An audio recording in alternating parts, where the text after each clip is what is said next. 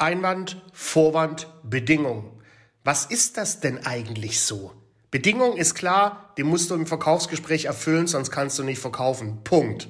Vorwand ist, wie es der Name schon sagt, eine Wand, die der Kunde vor sich stellt, um sich zu schützen.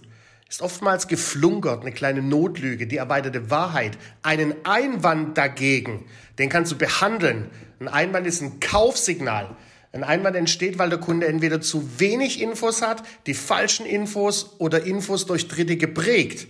Aber den kannst du behandeln. Also Attacke.